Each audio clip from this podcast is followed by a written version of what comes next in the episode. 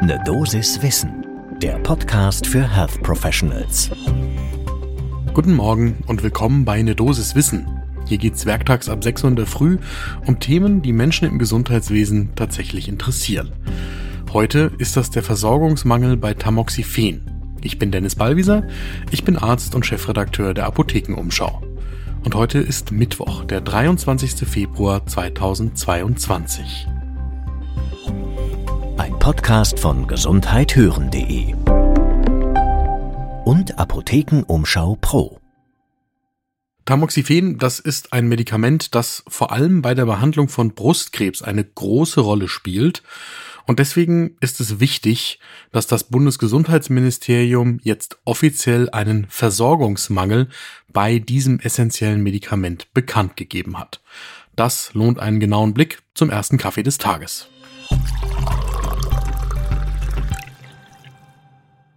Tamoxifen, das ist ein sogenannter selektiver Östrogenrezeptormodulator und das kennen die meisten, die damit schon mal in der Klinik oder auch in der Praxis oder in der Apotheke in Kontakt gekommen sind, als einen nahezu unverzichtbaren Bestandteil der Behandlung von Patientinnen beim Hormonrezeptor positiven Mammakarzinom.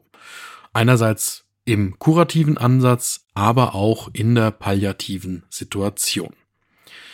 Tamoxifen gehört auch zu einer Liste der sogenannten versorgungsrelevanten Wirkstoffe, auf denen stehen solche Arzneimittel, deren Wirkstoff einen Marktanteil von mehr als einem Viertel hat.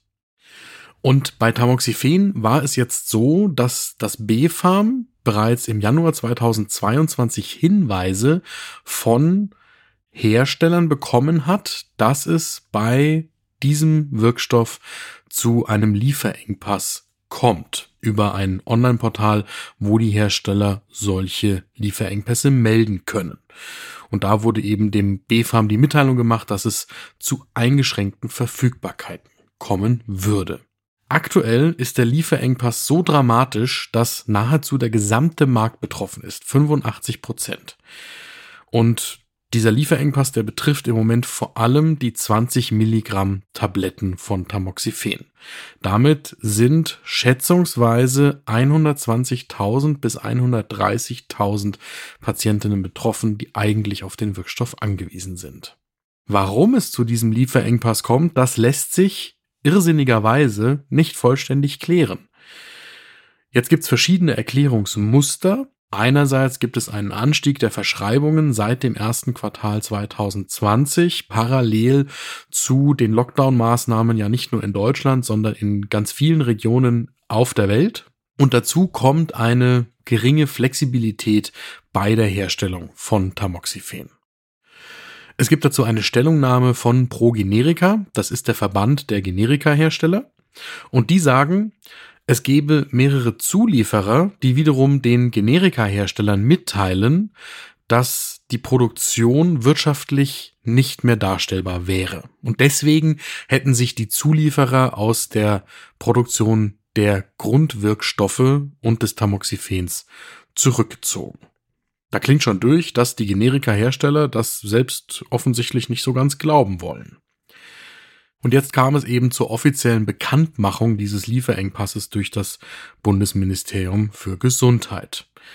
Dass das BMG diese Mitteilung gemacht hat, das ermöglicht jetzt wiederum den Bundesländern nach dem Arzneimittelgesetz im Einzelfall und zeitlich befristet vom Arzneimittelgesetz abzuweichen, beziehungsweise von den üblichen Vorgaben.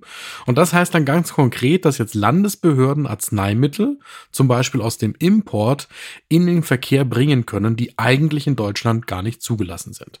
Das wäre also eine Möglichkeit, Tamoxifen zu importieren und hier zur Verfügung zu stellen, solange wie die eigentlich hier zugelassenen tamoxifenhaltigen Arzneimittel nicht verfügbar sind.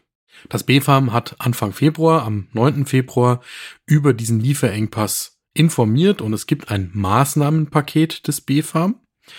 Die pharmazeutischen Unternehmen, die sollen jetzt herausfinden, ob sie Arzneimittelkontingente für den deutschen Markt kurzfristig verfügbar machen können aus anderen Staaten ohne dass wir durch unseren Bedarf hier in Deutschland damit einen Versorgungsmangel anderswo auf der Welt verursachen würden.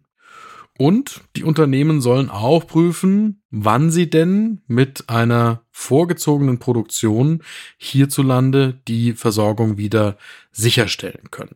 Die aktuelle Prognose sagt, dass das frühestens Ende April 2022 der Fall sein dürfte. Und dann geht es noch um die Mängelverwaltung. Ärztinnen sollen jetzt in den kommenden Monaten keine Rezepte für eine individuelle Bevorratung bei den Patientinnen ausstellen, sondern Patientinnen sollen nur dann ein Folgerezept bekommen, wenn tatsächlich eine weitere Verordnung erforderlich ist. Damit hofft das BfArM diese Versorgungslücke quasi überbrücken zu können, aber ob das tatsächlich realistisch ist, das wird erst die Zeit zeigen können. Was kann man jetzt akut tun? Die medizinischen Fachgesellschaften sagen, nach Verfügbarkeit kleinere Packungsgrößen verordnen, zum Beispiel mit 30 Tabletten.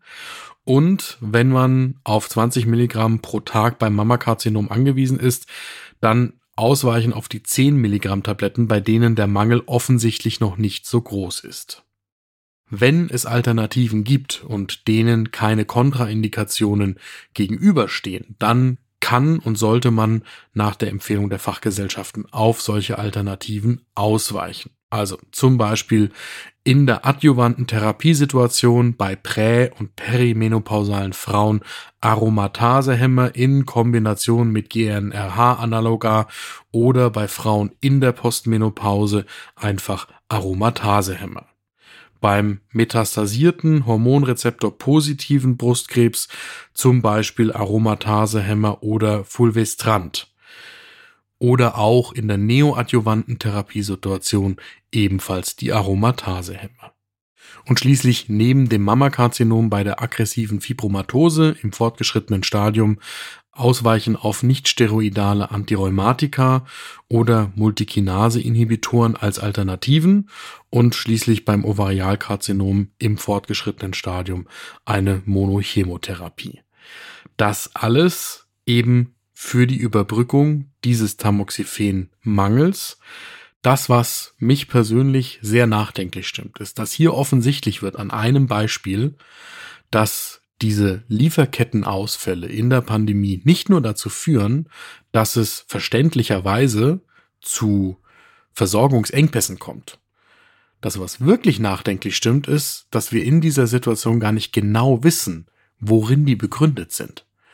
Also wir können offensichtlich nicht unterscheiden, ob es tatsächlich einen Mangel an Grundstoffen gibt, ob es Schwierigkeiten bei der Produktion gibt oder ob es, wie das in der Stellungnahme der Generikahersteller so ein bisschen durchklingt, wirtschaftliche Interessen gibt, die vielleicht auch nur vorgeschoben sein können, die verhindern, dass wir hier die notwendigen Medikamente zur Behandlung einer solchen nahezu Volkskrankheit wie dem Mammakarzinom benötigen. Das war eine Dosis Wissen für heute. Morgen ab 6 Uhr in der Früh gibt's die neue Folge überall da, wo ihr Podcasts hört.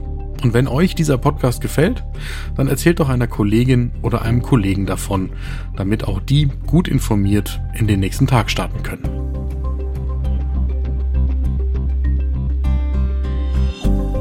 Ein Podcast von gesundheithören.de und Apothekenumschau Pro.